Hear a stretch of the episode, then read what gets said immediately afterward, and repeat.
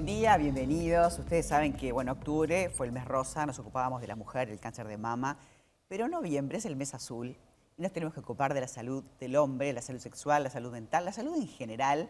Por eso noviembre es Movember y el, digamos, el formato, uno se imagina ese mustache, inclusive los hombres se dejan la barba y el bigote un poco para, para marcar esto que empezó, un movimiento que empezó en el año 2006 en Nueva Zelanda y que se ha hecho mundial. Para hablar de estos temas, claramente teníamos que tener a nuestro invitado estrella, al doc. Como le digo yo, al doctor Santiago Cedrés, que es un amigo de la casa y que siempre nos está orientando eh, en estos temas.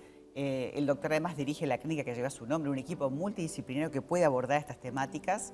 Él, por supuesto, es internista y sexólogo y es el presidente de la Academia Internacional de Sexología Médica. Siempre lo digo y no me canso porque realmente es un honor tenerte. Muchas gracias, María. Para mí es un honor venir a acompañarnos al programa. Y sobre todo para hablar del hombre, ¿no? En este mes azul, noviembre. En este mes donde toda la comunidad científica y en todo el mundo se focaliza en lo que es la, salud masculina, ¿no? La salud masculina con, con sus emergentes, digamos. Es un mes donde se promueve el vínculo del varón con la salud, el vínculo con los controles, con los chequeos, es la prevención del cáncer de próstata, la prevención del cáncer testicular, el trabajo en la salud mental del varón y también lo que es la salud sexual y la actividad física.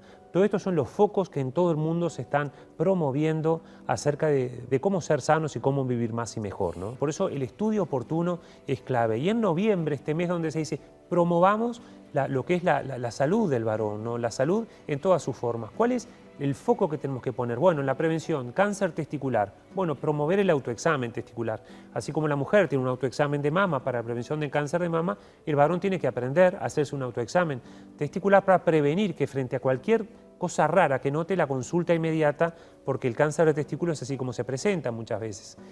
El cáncer de próstata es el segundo foco, bueno, la necesidad del control. Si tenés antecedentes de primera línea, tu padre este, tuvo cáncer de próstata, bueno, a partir de los 40, 45 ya debes empezar en forma anual a consultar al urólogo. Y vamos a repetir cuáles son los estudios, que a veces el hombre le escapa, ¿no? Es la mujer la que le lleva de la oreja o la que le dice vamos a hacer los chequeos, pero acá estamos hablando de detectar en forma precoz cualquier cosa para poderla resolver. Pero claro, porque cuanto más precoz se detecte la, problemática oncológica, más chance va a haber de, un tratamiento exitoso, ¿no? Y ahí son, los estudios, Santiago, que tiene que hacerse el varón después de los 45 50 años? Perfecto. A nivel urológico es importante hacer el PSA, que es un examen de sangre que pide unos días de abstinencia previo desde el punto de vista sexual para poder este, realizarlo y un ayuno de, comida como cualquier examen convencional, el estudio del PSA en sangre, el tacto rectal realizado por urólogo y en tercer lugar la ecografía urinaria. Bien. Con esos tres... No es uno u otro, son complementarios, porque a veces dice la gente, se hizo el PCA y le dio bien. Sí, sí, sí, no. Alcanza. El consenso médico es que con los tres estudios la valoración debe ser en forma anual y con los tres este, pilares del tratamiento, la sangre, la ecografía y el tacto rectal por el urólogo, es fundamental para tener este, y prevenir en salud. ¿Cuáles son los factores de riesgo que puede tener el hombre para tener una patología oncológica, por ejemplo, ya sea de próstata, de testículo o, otros cánceres, porque también está el de piel, que también tiene una incidencia alta. También. Hay muchos cánceres donde los genes son fundamentales y por eso siempre en la historia clínica preguntamos los antecedentes familiares, sobre todo de primera línea, los padres, el padre, la madre, qué patología oncológica tenía y eso se hereda. En segundo lugar, los hábitos están. Hay mucho, el, el hábito de fumar, por ejemplo, potencia cualquier tipo de herencia para cualquier tipo de cáncer la obesidad y el sedentarismo son otros dos enemigos del, buen vivir, ¿no? Entonces se sabe. La diabetes también, pero es en menor medida. El vínculo directo con el cáncer pasa mucho más por los genes, por el hábito tabáquico, ni que hablar, potencia todos la predisposición genética y por el sedentarismo y obesidad.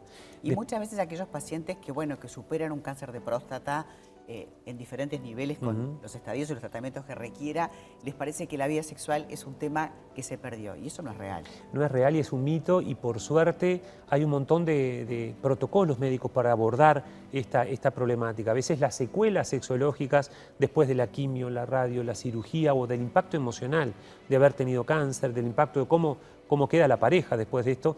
Y hay protocolos para poder tratar y este, estudiar de una manera oportuna y una rehabilitación sexológica, ¿no? Podemos ser seres sexuados hasta que morimos, es decir, podemos desarrollar no, yo nuestra te vida sexual. esto porque sé que la especialidad en oncosexología, que es una especialidad médica que el doctor tiene, este, es importante, porque a veces la gente dice, bueno, te salvaron la vida, superaste un cáncer, pero la vida continúa y la plenitud, parte del, de- del derecho a ser felices también tiene que ver con la sexualidad de la persona. Totalmente, con el bienestar, con el, con el sentirse bien con uno mismo, la autoestima. Realmente, cuando la vida sexual queda como amputada, como que queda este, cohibida, eh, ya es muy difícil encontrar este, un bienestar. ¿Por qué? Porque forma parte de- de- del buen vivir, como decimos siempre. Lo- los beneficios que tiene a nivel orgánico, emocional, psicológico, en la pareja, en nuestra autoestima, eso es clave. Entonces, poder contar con el equipo médico que nos sostenga, que nos entrene, que nos ayude, que nos sepa estudiar, que sepa este, evaluar todos los aspectos de, de la vida. ¿no? Yo creo que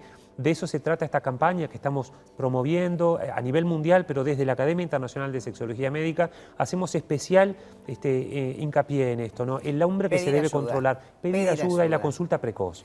Un lujo tenerte, como siempre. Un María, gusto. gracias por la invitación. Para nosotros es un placer tenerte. En la página del doctor ahí está todo el equipo este, que súper, hiper capacitado para poderte ayudar en este mes especial, mes azul, pero para la vida también, ¿no? Es una buena oportunidad, este, esta mirada azul para poder decir, bueno, me hago los chequeos, veo cómo estoy. ¿Cómo Gracias, no? Santiago. Por favor, gracias a ti.